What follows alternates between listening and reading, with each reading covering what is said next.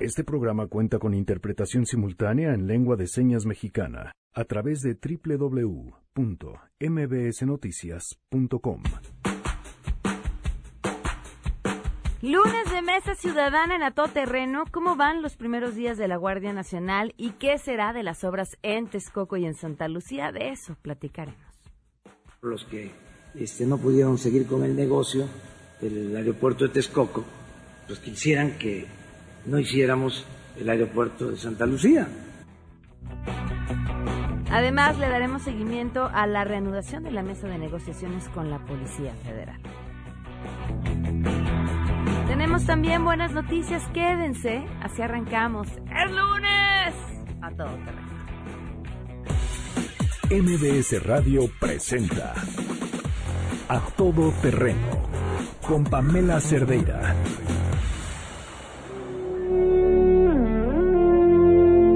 Laura no está, Laura se fue, Laura se escapa de mi vida. Y tú que si estás, preguntas por qué. La amo a pesar de las heridas. Lo ocupa todo su recuerdo. No consigo. Hola, buenas tardes, Pam. NEC, NEC. De 1997. Ok. Laura no está, parece que fue ayer. Sí, fue ayer. Este, nu- 97 One Hit Wonders en español, ¿les parece? Ah, me parece muy bien. Eh, Esta, pues sí, ya Ah, no se vamos a dejé, ja, dejé, dejé mi propuesta de. Ok, más a ratito la ponemos. Ah, Ok, pues si no mandan una mejor, y yo estoy segura que nuestro público puede mandar muchas mejores que esa. Sálvenme de la propuesta que acabo de hacer, por favor. Ok. Arroba Janine MB Así es, gracias. Gracias, Janine. Muy buenas tardes, gracias por acompañarnos en este lunes 8 de julio del 2019. Soy Pamela Cerdeira. Noé se encuentra en la interpretación de lengua de señas, lo pueden ver a través de www.mbsnoticias.com. El teléfono en cabina 5166-1025, el número de WhatsApp 5533329585. Por cierto, preguntaba esta mañana a quienes son parte de nuestra lista de difusión, por cierto, si quieren ser parte de la lista, con que me manden un WhatsApp y digan quiero ser parte de la lista, mi nombre es y su nombre, los agregamos encantados de la vida a la lista. Les preguntaba si creían que la final de mundial eh, de fútbol femenil había tenido la cobertura que se merecía. Y pues la mayoría de las respuestas fueron no.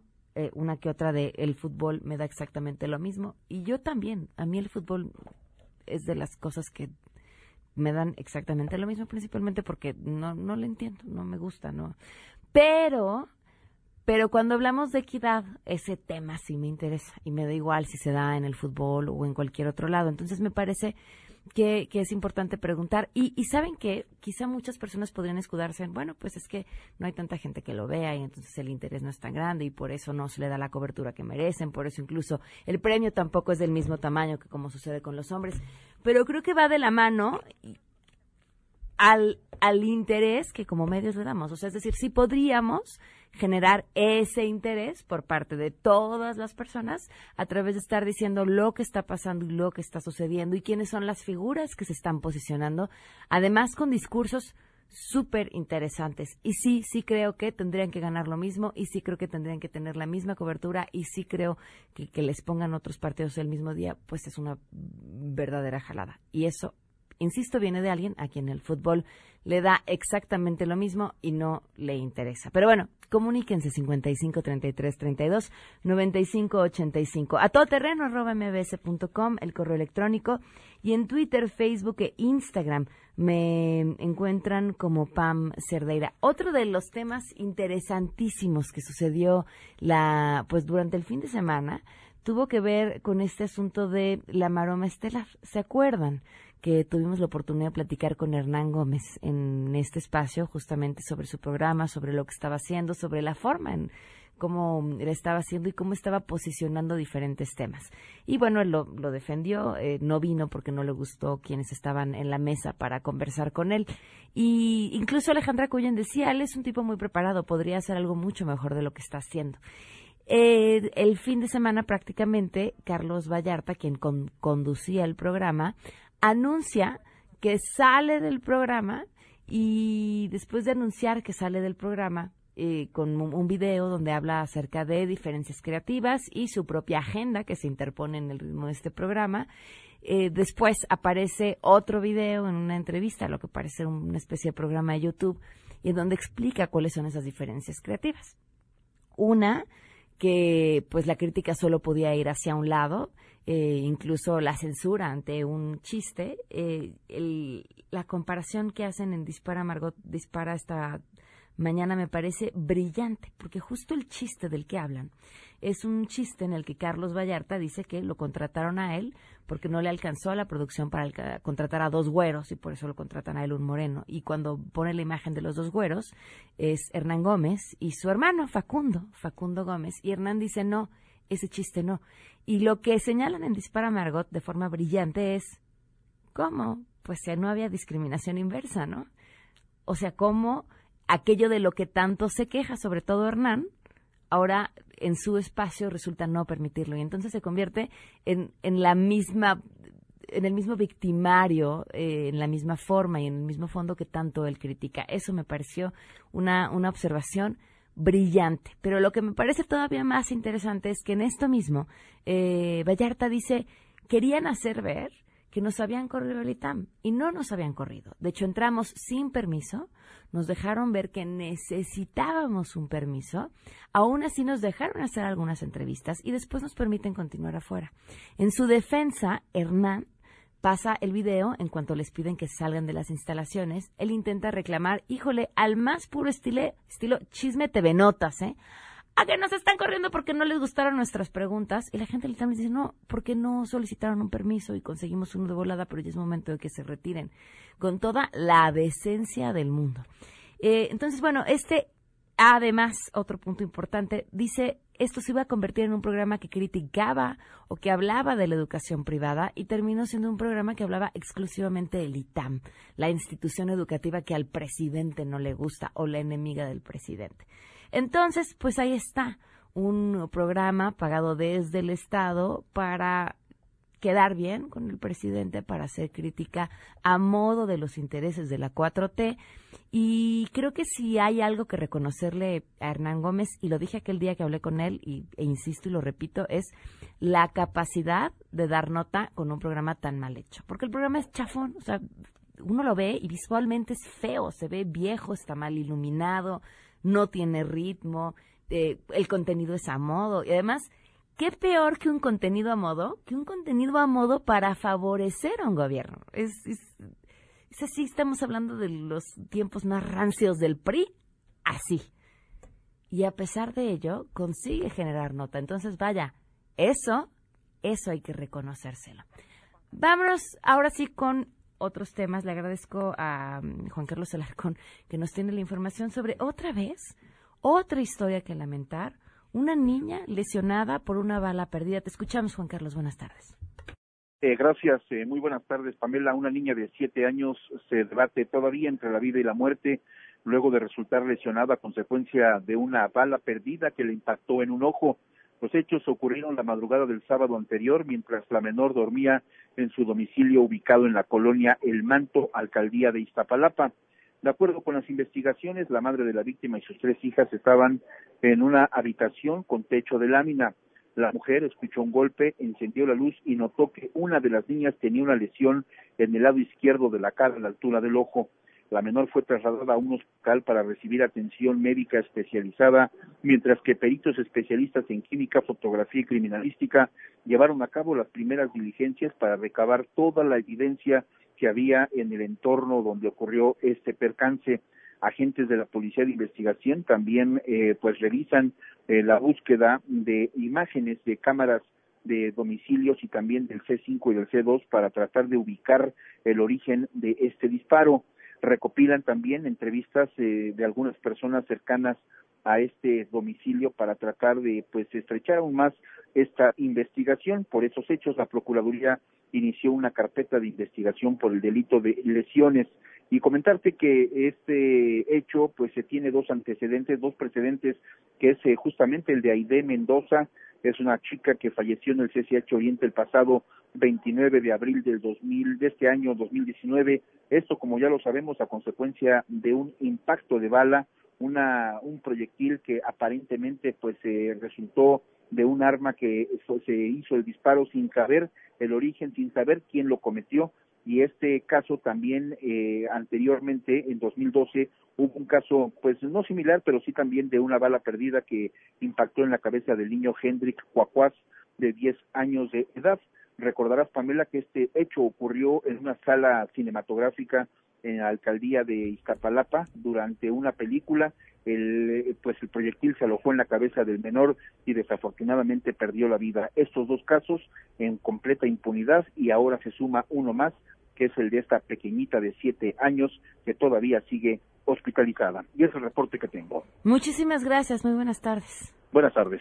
Revisaba esta mañana justamente estadísticas sobre las balas perdidas y la información que hay en realidad es poca, pero un dato que me pareció interesante, hecho por parte de una investigación por una oficina de la ONU, es en Latinoamérica somos el segundo país con más balas perdidas. Y claro, claro que van a quedar en la impunidad, no solamente por estadística cualquier la facilidad que un homicidio quede eh, en, la impunidad, pero en un caso como este, donde ni siquiera sabes de dónde venía, por supuesto que va a quedar en la impunidad.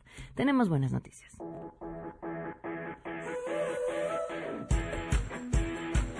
Rosa Covarrubias, muy buenas tardes, ¿cómo estás? ¿Cómo estás, Pam? Pues buenas tardes, muy buenas noticias y en todos los ámbitos, ¿eh? no nada más en el fútbol soccer, sino también en la Universidad Mundial, en donde México ha tenido una gran cosecha de preseas, cuatro oros, dos de ellas enclavados y curiosamente el equipo de Magín es la que consigue o son los que consiguen la mayor cantidad. Primero Lola Hernández, Dolores Hernández y Caro Mendoza ganaron la medalla de oro, esto en trampolín sincronizado tres metros. Y bueno, Alejandro, eh, Diego Valleza hace unas horas también ganó la medalla de oro, así que dos medallas de oro para los clavados y también, bueno, pues sumaron preseas de plata y preseas de bronce, pero bueno, lo más destacado, las dos preseas de oro conseguida precisamente por Dolores, Dolores Hernández y Caro Mendoza. Caro Mendoza, eh, Pamela, una atleta que en 2012 con 15 años compitió por primera vez en Juegos Olímpicos, ahora buscaba su puesto en los Juegos Panamericanos y buscó su puesto precisamente en el Campeonato Mundial de la FINA. Lamentablemente para Caro Mendoza no le alcanzó, no pudo llegar a la obtención de los puntos requeridos, pero bueno, finalmente pues también eh, ahora en la Universidad Mundial representa a México con esta medalla de oro conseguida al lado de Dolores Hernández, Alejandra Estrella y Diego Valleza en plataforma de 10 metros estuvieron pues eh, cerca de la de, también de la de las del, del, podio de, de, lo más alto del podio. Y bueno pues ya lo mencionaba el tema de Diego Valleza y en el fútbol bueno pues también comentar el tema del fútbol varonil. México consiguió el título en la Copa Oro un partido un poco deslucido en el primer tiempo de ida y vuelta por parte de los dos equipos tanto de Estados Unidos como de la selección mexicana. Finalmente México consigue el gol en la segunda mitad gracias a una pues a un contragolpe un, pase de taquito de Raúl Jiménez que termina definiendo de manera excelsa Jonathan dos Santos para hacer el 1 por 0 y así pues darle el título de pues de la Confederación a la selección mexicana. Y lo platicabas hace rato Pan y mencionar que bueno pues quizás en México para muchas personas no se le dio la cobertura o no se le dio el seguimiento requerido a lo que ocurrió en el Mundial de Francia, en el Mundial Femenil, pero comentar algo que sin duda no tuvo precedentes y es que el partido entre la selección eh, de Inglaterra y la selección de Estados Unidos y la de Holanda, el partido de Holanda, fueron de los más vistos, eh, o fue el evento más visto a nivel mundial en este, pues en estos primeros seis meses. Estamos hablando que también superó a los partidos de Copa América y superó precisamente a los partidos de Copa Oro. La verdad es que el fútbol femenil quizás en México apenas está desarrollándose por el tema de la Liga MX femenil, pero pues a nivel mundial Francia tiene una de las mejores ligas y la respuesta, la respuesta en Francia fue magnífica. Quizás no lo hicieron todos los estadios llenos, pero si tuviste oportunidad de ver un poco lo que ocurrió ayer en el partido entre Estados Unidos y Holanda, pues el estadio de León, el estadio de León estuvo lleno, así que pues no hubo reproches, fue una muy buena organización y mencionar también el tema de, de la igualdad, ¿no? De que Estados Unidos peleó precisamente la selección femenil peleó precisamente por tener pues una igualdad de sueldos o una igualdad de derechos, ni siquiera tanto de sueldos como de derechos con la selección varonil, mientras ellos perdían ayer la Copa de Oro y no es por comparar o hacer comparaciones, pero ellas hicieron algo grande, consiguieron el tetracampeonato mundial, son la única selección eh, femenil que tiene cuatro títulos y en esta pelea y en este tire y afloje, bueno, pues mencionar que tienen una demanda en contra de la Federación de Estados Unidos por incumplimientos de contrato y sobre todo porque luego ellas entrenan en las canchas donde pues donde está la Federación de Estados Unidos y cuando llegan los varones las sacan de la cancha principal para llevarlas a una cancha alterna y eso es lo que ellas piden, ¿no? Respeto ante todo, e igualdad en los viajes, igualdad de pagos y bueno, pues ahora ellas protestaron de esta manera consiguiendo un tetracampeonato mundial. Vamos a ver qué es lo que ocurre en las próximas semanas, porque bueno, también lo de Megan Rapinoe, la, la capitana de la selección femenil, que en reiteradas ocasiones junto con Alex Morgan dijeron, pese a que ganemos el mundial, si nos invitan, no vamos a ir a la Casa Blanca. Ayer Trump la felicitó, pero bueno, pues habrá que habrá que ver qué es lo que ocurre porque el ambiente entre la selección de Estados Unidos, la Federación de Estados Unidos de Fútbol y la presidencia de los Estados Unidos, pues no es la más óptima. Así es. Oye, pues esta mujer impresionante, ¿no? Se, se corona como una figura importantísima en el deporte, pero también en esto, en una serie de posicionamientos que benefician y tendrían que beneficiar a todas las mujeres. Ella, pues, es una es una activista constante. De hecho, tiene una historia muy muy particular, muy peculiar. Su hermano mayor fue quien la acerca al fútbol, quien le enseña los primeros pasos en el fútbol. Megan Rapinoe se sigue, se sigue por ese camino, eh, saca una beca para ir a la universidad, está en la universidad y su hermano pues desvía un poco el rumbo y pues se, se, une a una pandilla y ya sabemos cómo, cómo terminan esas historias en Estados Unidos, eh, Pam y bueno, finalmente su hermano ve los partidos de Megan Rapinoe, los, los partidos de la selección de los Estados Unidos desde una cárcel en San Diego por posesión de drogas. Y Megan Rapinoe ayer, incluso en la entrevista que le hicieron para el canal de la FIFA, felicita a su hermano porque ayer fue su cumpleaños, el viernes fue el cumpleaños de Megan Rapinoe, y es una activista no solamente por los derechos de igualdad de la mujer, ¿eh? Ella es una activista por los derechos de la comunidad eh, lésbico-gay, y lo ha mencionado y lo ha, reiterado, ya, ya, ha levantado la, voz en reiteradas ocasiones, no comulga, no comulga con las políticas de Donald Trump y es por ello que, bueno, pues eh, cualquier dejo de, oye, te van a invitar, dice que ella no va a asistir a la Casa Blanca, no comulga con esas ideas, no comulga con, con la violencia hacia, hacia, hacia los inmigrantes, no comulga con la violencia de género, por supuesto, y busca obviamente además de, de igualdad laboral y de igualdad de, de, cuestiones laborales en la, en la Federación de Estados Unidos de Fútbol, lucha más que nada por igualdad hacia todos los miembros y hacia toda su comunidad. Pues un gran personaje. Muchísimas gracias, Rosa. Hasta luego. Que estés muy bien. Rosa Covarrubias compartiéndonos las buenas noticias este lunes. Vamos a una pausa y continuamos a todo terreno. En unos momentos, en A Todo Terreno. Tenemos mesa ciudadana. Regresamos a Todo Terreno. A Todo Terreno con Pamela Cerdeira. Continuamos.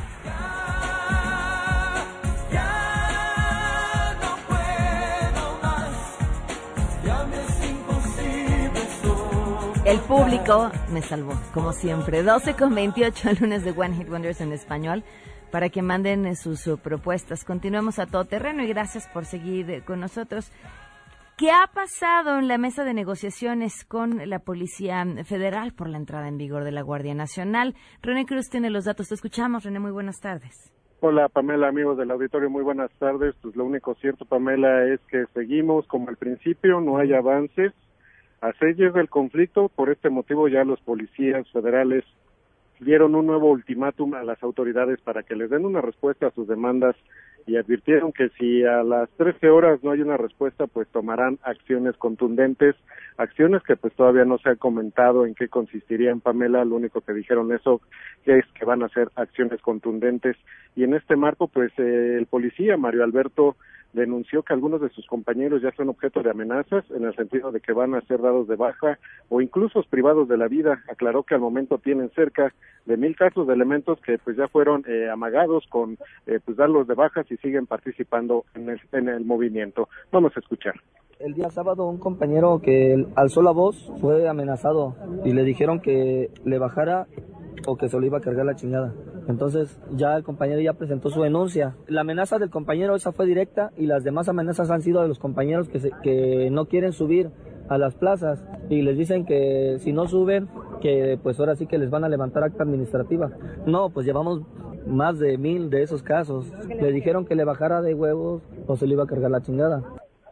Y por su parte, el policía Adrián López, quien fue precisamente el elemento que recibió este tipo de amenazas, que ya le bajara a su participación en este en este movimiento, pues exigió la renuncia del presidente Andrés Manuel López Obrador Pamela, quien por un capricho dijo busca desaparecer la Policía Federal para crear la Guardia Nacional. Así lo dijo.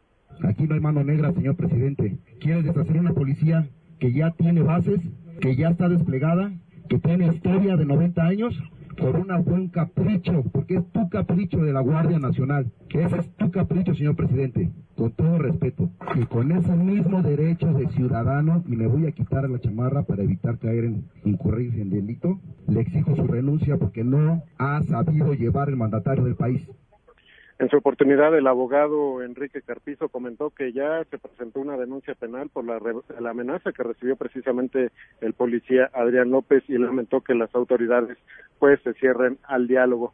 Así las cosas, Pamela, pues seguimos a la espera de que pues pudiera haber avances en esta mesa de negociación entre pues los elementos de la Policía Federal y las autoridades y en espera de que pues a ver eh, en qué de qué se van a tratar estas acciones contundentes que podrían llevar a cabo a partir de la una de la tarde. Pamela, el reporte que tenemos. René, ¿en qué consisten las solicitudes que están haciendo los policías?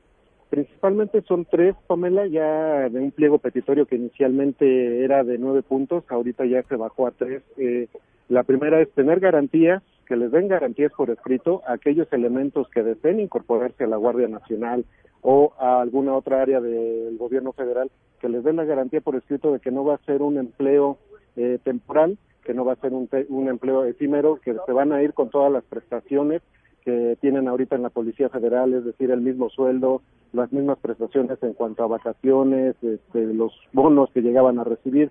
Y la otra, la primordial, es precisamente aquella que pues aquellos elementos que no están eh, ya deseosos de irse a la Guardia Nacional pues que se les indemnice que no que se les liquide que se les indemnice precisamente para que ellos puedan eh, pues emprender otras actividades porque ya no tienen el deseo ni de estar en la Guardia Nacional ni de eh, ni en otra instancia del Gobierno Federal Pamela. Ok, muchísimas gracias René seguimos pendientes. Muy buenas tardes. Hasta luego, muy buenas tardes. 12 con 32. Antes de irnos a una pausa, hoy hay monólogos. Ojalá nos puedan acompañar. Va a ser una función especial de libertad de prensa. Vamos a estar Laura Pérez Cisneros, Marta Figueroa y yo. Hoy a las ocho y media de la noche en el Teatro Libanés y ojalá de verdad nos puedan acompañar. Me daría muchísimo gusto verlos por ahí.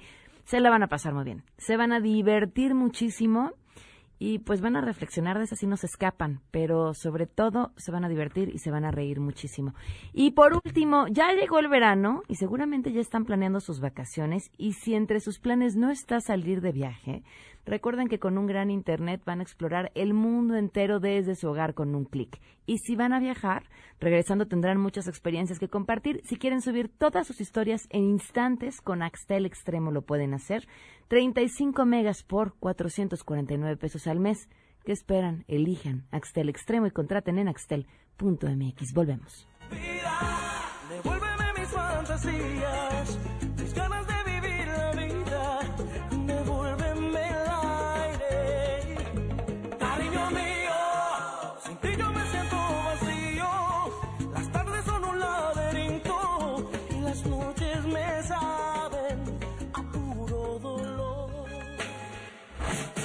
Regresamos a todo terreno. A todo terreno con Pamela Cerdeira. Continuamos. El presidente, el señor López Obrador, está violando la Constitución, ya que el artículo 21 dice, la Guardia Nacional es de carácter civil. Nosotros no tenemos por qué estar en cuarteles militares ni que los militares nos anden mandando. No se va a despedir a nadie, que van a tener sus mismos sueldos, sus mismas prestaciones. Si fuese la Policía Federal un cuerpo suficiente y adecuado, no estaríamos en los niveles de inseguridad que hoy tenemos.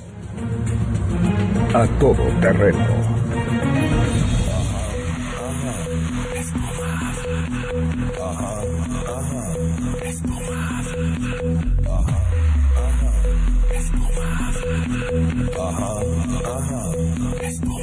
Así al ritmo de fiesta de la espuma, vamos a hablar de la Guardia Nacional. Armando Santa Cruz, bienvenido, ¿cómo estás? Hola, Pam. Gracias por acompañarnos. Juan Francisco Torres Landa, bienvenido, ¿cómo, estás? Pam? Buenas tardes. Pues ahora sí, la Guardia Nacional, que habíamos además estado aventando y aventando el tema porque todo el tiempo pasa algo. Pero ya es, inaplazable. Así es. Vamos a hablar de ello y además con, ah, eh, nuevamente, digo, van a decir que esto es disco rayado, pero con, con preocupación porque la forma en que se está eh, estructurando esta nueva eh, pues, forma de, dar seguridad pública al país adolece de varias cosas que nos preocupan, ¿no? Uno, eh, lo hemos dicho antes, militarizar la seguridad pública no es una buena idea. Hay un efecto de agua y aceite entre lo que es brindar justamente seguridad en términos de abatir impunidad, porque creo que lo que no nos debe de pasar de la mente es que si lo queremos, lo que queremos realmente es respirar tranquilidad en las calles, la única forma de hacerlo es abatiendo impunidad. La forma de abatir impunidad es que el sistema penal funcione.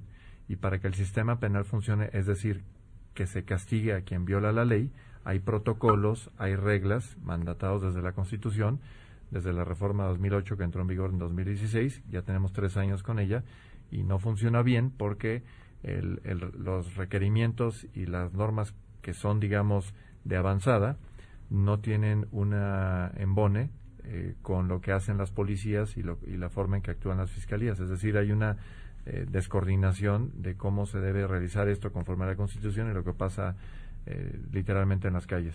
La Guardia Nacional tiene una formación mayoritariamente, y aunque nos digan es de corte militar, lo vimos en el despliegue el día de su conformación, es claramente una formación castrense quienes la comandan, quienes las eh, instruyen, la capacitación, el origen, todos de índole castrense. Y nuestra postura obviamente nunca ha sido en atacar a las Fuerzas Armadas. Nuestra postura es que las Fuerzas Armadas están diseñadas para una cosa y la seguridad pública para otra. Entonces estamos en una coyuntura en que con lo que se está haciendo no se va a batir la impunidad porque el sistema penal no va a generar los resultados, es decir, alguien que pueda ser eh, responsable de un delito a la hora que el primer respondiente no hace la labor suficiente para preservar la evidencia del crimen, para generar evidencia que sea pruebas que sean científicamente comprobables y que por lo tanto quebranten la garantía de eh, inocencia que hoy en día ya prevalece en nuestra constitución, que eso está bien. Pero en lugar de eso tienes un, grupo que digamos viene con toda esta eh, disciplina castrense que en sus mentes hay objetivos muy claros y es eh, hay enemigos y a los enemigos hay que inutilizarlos. Así es como funciona la milicia aquí y en cualquier lugar del mundo. Eh, pero para, para abatir impunidad y para tener policías de proximidad y para tener, digamos, el efecto que realmente todos queremos, no están los ingredientes ahí. Ahora, ¿cuál podría ser un antídoto? Pues sería utilizar las capacidades de la Policía Federal, que ya se había trabajado durante muchos años, más de una década, en generar justamente protocolos, en generar inteligencia, en generar esquemas de prevención. Y hoy nos amanecemos, ¿no? En estos últimos días, estas últimas semanas, donde nos dicen, no, ese cuerpo va a desaparecer. Eh, y como si fuera algo atractivo, tirar a la basura todo el esfuerzo que se ha realizado, insisto, durante más de 10 años en generar, y, y, son más, pero por lo menos los últimos 10, 12 años, en que se ha invertido mucho tiempo, dinero y esfuerzo en generar eh, este cuerpo policíaco. Se nos dice, bueno, es que es un cuerpo que es corrupto y es un cuerpo que no sirve. Caray, descalificar a todos, uno es, es irreal, es equivocado y además es injusto. Porque por poner algo, a lo mejor habría que recordarle a quienes lo califican de esta manera, que por ejemplo al Chapo lo detuvo la Policía Federal. Entonces, si, si fuera un cuerpo absolutamente corrupto, pues yo creo que no lo hubieran detenido, ¿no? Particularmente en la forma en que se hizo, donde aisladamente pudieron detenerlo y, y efectivamente ponerlo, ah, pues como sabemos hoy, tras las rejas y eventualmente en Estados Unidos. Si fuera ese cuerpo absolutamente corrupto, no hubiera pasado eso. Tampoco hubieran detenido a la tuta, tampoco hubieran metido orden en tantos y tantos lugares donde la policía ha hecho un buen trabajo. Sí, seguramente hay algunas manzanas podridas, pero no por eso puedes descalificar a toda la corporación y mucho menos los puedes tratar como lo están tratando hoy en día, como si fueran enemigos del Estado, como si fueran unos parias, ¿no? de la civilización, en los cuales no se les está respetando ni los más mínimos derechos laborales. Eh, agrégale a eso que si viene una desbandada de estos porque no están de acuerdo en lo que se les ofrece, que es cambiarles sus salarios, cambiarles sus prestaciones, cambiarles sus horarios, cambiar incluso su entrenamiento y los quieren volver de la, de la noche a la mañana parte de la milicia, el problema es que ellos pueden aceptar otras ofertas, concretamente de la delincuencia organizada, que sí les ha abierto las puertas, sabemos que están ellos en la mejor disposición de recibirlos. Alguien puede decir, y eso es fruto de la imaginación, eso no va a suceder. Pues nada más habría que recordarle al público que de esa manera surgieron los Zetas. Los Zetas surgieron justamente del desencanto de cierto tipo o cierto grupo de militares que a la hora que empezaron a ver que había mejores condiciones, ¿no? Al final del día laborales, económicas, etcétera. Mejores condiciones laborales. Y entraron para allá, ¿no? Pero eh, es una ley de oferta y demanda. Entonces, para nosotros como sociedad civil es irresponsable que se trate a la Policía Federal con este nivel de desprecio, de ahínco, de un manejo muy pobre, digamos, de lo que se ha hecho y de lo que se puede hacer con ellos, simplemente porque se quiere pasar a la historia poniéndole un nuevo nombre a una nueva corporación eh, que, repito, nace deforme. Armando. Mira, yo veo varias cosas. Eh, primero, creo que estamos viendo un ejemplo de lo que resulta cuando tienes un desprecio generalizado por los expertos y por la pericia. ¿Por qué? Porque puedes hasta hacer símiles como cuando dos empresas se fusionan ¿Cuándo es exitosa una fusión de empresas? Cuando tienes gente muy competente en las áreas de recursos humanos, desarrollo organizacional, demás, que validan cómo están las prestaciones, las compensiones de ambos lados, cómo es el, los motivadores no, no monetarios, etcétera, y haces todo un trabajo, un levantamiento para ver cómo le vas a hacer para que dos corporaciones con culturas diferentes puedan convertirse en una, ¿no? Entonces, en este gobierno hay una tendencia a decir que nada requiere mucha ciencia, que todo es sentido común, que todo es muy fácil, y pues tristemente no es así. O sea, realmente es un tema muy complejo. Entonces, no se hizo todo ese trabajo previo de planeación, de levantamiento, de comparación de tabuladores, demás, para que trataran de, hacer una, una fusión que fuera lo más suave posible. Entonces, primer gran problema es no hay ese trabajo. Una vez que se hace la fusión, y que no hubo el trabajo previo, la gente, con, además yo creo que con justa razón, respinga, porque yo le pregunto a los que nos están escuchando ahorita, ¿cómo te caería que mañana te digan que la empresa donde trabajas se va a fusionar con otra y te van a bajar 30% tu sueldo, te van a quitar tus bonos, antes dormías en hotel, ahora duermes en tienda de campaña con piso de tierra? Oye, pues dices, ¿pero por qué? O sea, es un tema que es de las cosas que en México medianamente han funcionado que es la protección de los derechos laborales adquiridos. ¿no? Entonces, eh, da inclusive preocupación pues ver el, desprecio por el respeto a las condiciones laborales adquiridas, ¿no? Cuando eh, si una empresa privada quisiera a la, a la brava decir yo voy a reducir bonos, voy a reducir sueldos, los voy a mudar a otra empresa y no les voy a reconocer antigüedad, pues hombre, al día siguiente está plagada de demandas y todas las pierde además. Entonces, aquí hay un tema grave, digamos, de, de, la forma de abordaje, ¿no? Por otra parte, coincido con Paco en el tema de el riesgo de que esta gente engrose las filas de la delincuencia, porque lo que saben hacer es aplicable para bien o para el mal. Y tenemos experiencias históricas incluso previas a las de la, los Zetas, que fue cuando Miguel de la Madrid disolvió la Dirección Federal de Seguridad y la Dirección de Investigación y eh, la, DIP, y en ambos casos rápidamente todos esos desempleados se mudaron al lado oscuro de la, de, la ley, ¿no? Entonces, creo que hay mucho, eh, hay, un serio problema ahí. Por otra parte, hay un tema del que nadie quiere hablar. Y no, no me refiero al, al, régimen actual, este es un problema que viene desde Peña Nieto y desde Calderón, y es, como dicen los gringos, no hay almuerzo gratis. Entonces, si nosotros queremos acabar con la impunidad, No basta con tener una buena policía, necesitas tener suficientes y buenos MPs y suficientes y buenos jueces. Hoy día, no hay ni uno de por los el dos. parámetro que tú lo veas, tanto en calidad como en cantidad, porque suponga- supusiéramos que todos son muy buenos, la carga de trabajo que trae el Poder Judicial y que traen los MPs es brutal. Es imposible que atiendan debidamente los casos. Entonces, si no le metemos dinero a robustecer toda la cadena, a tener más jueces, a tener más MPs, a tener más forenses, más, más, más científicos del, del área de, de investigación y a tener más inteligencia, podemos hacer todas las guardias nacionales que quieras, que entonces ya estoy oyendo dentro de unos meses que digan, claro, es que los malditos jueces, uno los arresta y ellos lo dejan ir. Ya empezó. La puerta Pues sí. giratoria. Ya, sí, Pues sí, sí, bueno, sí, pero es que si tú no capacitaste a la persona que los arresta para que, como dijo Paco, conserven la evidencia, mantengan la cadena de custodia de la evidencia, aíslen el área, no sé si recuerdan hace poco en el caso del muchacho este que, que secuestraron y asesinaron, Norberto. llegó la policía, se subió al coche, lo movió, borraron todas las huellas Bu- Bueno, ¿cómo es posible que la, la, la cobija esta, la colchita o la sábana con el nombre apareció? Tantos días después nos dimos cuenta que aquello en lo que había sido envuelto traía un nombre. Tantos días después.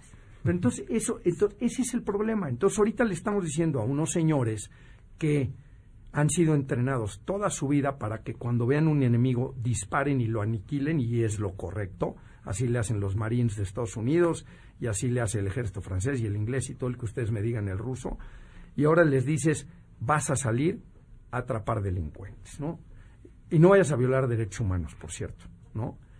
y luego los vas a atrapar, no tienes ninguna capacitación en todo esto que acabo de mencionar, y entonces el juez, pues cuando lleguen sin ninguna evidencia, va a decir, oigan, aquí no hay evidencia para poder encerrar a esta persona, y entonces van a decir, claro, malditos jueces vendidos, esto es un desastre, es la ley, hagamos leyes más duras, y al rato va a ser pen, va a ser delito grave este mascar chicle y escupirlo en la calle. Un quién es quién en la justicia para la siguiente mañanera. Así es. Vamos de volada a una pausa. Regresamos. Regresamos a todo terreno. A todo terreno con Pamela Cerdeira. Continuamos. La manifestación está en revisión por parte de Semarnat y la suspensión es para el efecto de que, en primer lugar, hasta que no se apruebe por parte de Semarnat esta manifestación de impacto ambiental y se logre demostrar que se van a mitigar los riesgos ambientales por las dos áreas naturales protegidas que hay en la zona, pues no se podrá empezar a construir. Los daños, los delitos, las muertes no pueden ser solucionadas con una consulta. Los que este, no pudieron seguir con el negocio, el aeropuerto de Texcoco, pues quisieran que no hiciéramos el aeropuerto de Santa Lucía. Pero, ¿cómo no se va a hacer el aeropuerto de Santa Lucía si este, no se viola ninguna norma y se está llevando a cabo todo el procedimiento legal? A todo terreno.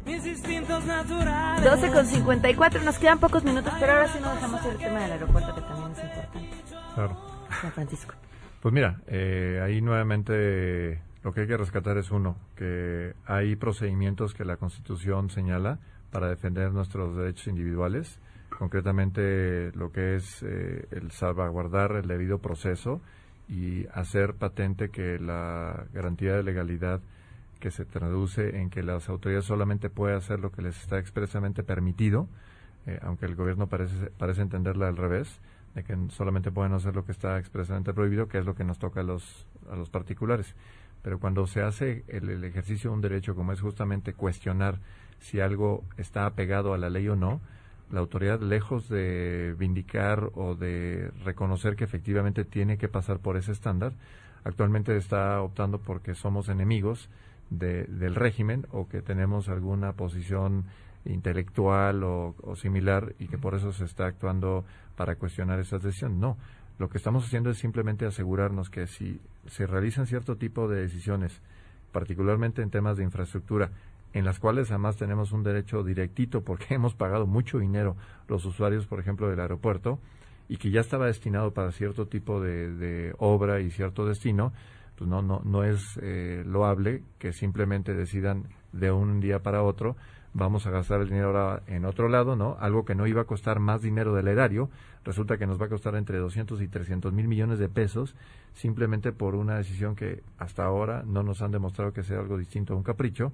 donde no hay los estudios técnicos, los estudios ambientales, los estudios de seguridad, y ese es justamente el umbral que los juzgadores han puesto a decir, detengan las obras, porque si efectivamente no cumplen con la ley y no hay la manifestación de impacto ambiental, no hay los estudios de seguridad, hay temas de vestigios arqueológicos y hay deficiencias eh, adicionales en materia de eh, uso de recursos y de la licitación como tal, pues es, obvio que lo tienen que detener. Y repito, además, lo que tenemos que aspirar es que los actos que realice esta y cualquier otra administración cumplan con la ley es lo que queremos, que se cumpla la ley estrictamente. Y lo mismo es exactamente lo que pasa con Dos Bocas y con otros más. Eh, creo que hay bastante literatura que ha salido de gente que, como decía Armando, expertos, no simplemente ocurrencias, expertos que apuntan a mejores soluciones y mejor forma de usar el recurso público, ¿no? Armando. Sí, mira, yo creo que es, en general, eh, a mí me preocupa el que eh, podamos darle a cualquier persona, llámese Andrés Manuel López Obrador o, Calderón o López Portillo, el que ustedes me digan, la facultad de decidir qué se va a hacer sin pasar por ningún tipo de filtro. Y eh, Paco mencionó el filtro ambiental, ecológico, de seguridad, etcétera, pero hay otro también bien importante, el filtro de retorno sobre los recursos invertidos. O sea, la política pública tiene que estar sometida continuamente a un análisis de costos de oportunidad el recurso no es infinito, tenemos una cantidad limitada de recursos, ¿dónde es donde los invertimos con el mejor retorno, lo que más le va a dejar a la sociedad? Es la mejor forma de usar el dinero, el pagarle a los bonistas de una obra que está a la mitad, tirarla a la basura e iniciar otra que además no va a poder convertirse en, en un hub como se pretendía antes, es la mejor forma. Es la mejor forma invertir en construir una refinería para extraer un producto que en todos los países del mundo va de salida. O sea, es, un, es, un, es una inversión gigantesca que en 10, 15 años va a ser un producto que prácticamente ya no se va a usar, el petróleo. Entonces, tiene que haber ese análisis. Si el análisis arroja que la realidad es que ni los coches eléctricos van a ser la gran cosa, ni la energía solar, ni la nuclear, pues entonces, perfecto. Pero lo que no puede ser es que se permita un proceso de decisión eh, de corte eh, más similar al de la realeza, cuando el rey decidía qué se hacía porque era el rey, ¿no? Tiene que haber unos, tiene que haber ese, esa rendición de cuentas y ese proceso deliberativo. Entonces yo creo que todo este tema de los amparos lo que está buscando es obligar a que se respete ese proceso y nos va a hacer bien a todos, porque cuando llegue un nuevo presidente y quiera hacer algo también así, se le va a aplicar la misma disciplina jurídica, ¿no? Entonces veo yo, pues con mucha tristeza, el que eh, el presidente los llame saboteadores este, jurídicos, ¿no? Porque no es un saboteador jurídico, es un ciudadano que está diciendo yo pago muchos impuestos, yo quiero por favor que me hagan todos los planes, análisis y demás que justifiquen que ese es el mejor uso del recurso. ¿Por qué no usarlo en guarderías? ¿Por qué no usarlo en más escuelas? ¿Por qué no en robustecer el IMSS? ¿Por qué no en acabar con la escasez de, de medicinas, no? O sea, es uso el dinero aquí o uso el dinero allá. Entonces, yo creo que es, están jugando un rol muy, muy valioso quienes están ahorita llevando a cabo esos litigios. Muchísimas gracias a los dos por habernos acompañado. Gracias. gracias. Buenas tardes. Y de esto se hablará en las próximas horas a todo terreno. Sheila, buenas tardes. Hola Pam, buenas tardes a ti y al auditorio. Pues daremos seguimiento al conflicto de la Policía Federal. Estamos a unos minutos de que vence este plazo que impusieron esta mañana los elementos inconformes con eh, integrarse a la Guardia Nacional. Estaremos pendientes de las acciones que ellos pretenden realizar, que no detallaron qué, pero serán contundentes. Ok, gracias. Gracias Sheila, se quedan en mesa para todos. MBS Radio presentó A Todo Terreno con Pamela Cerdeira, donde la noticia eres tú.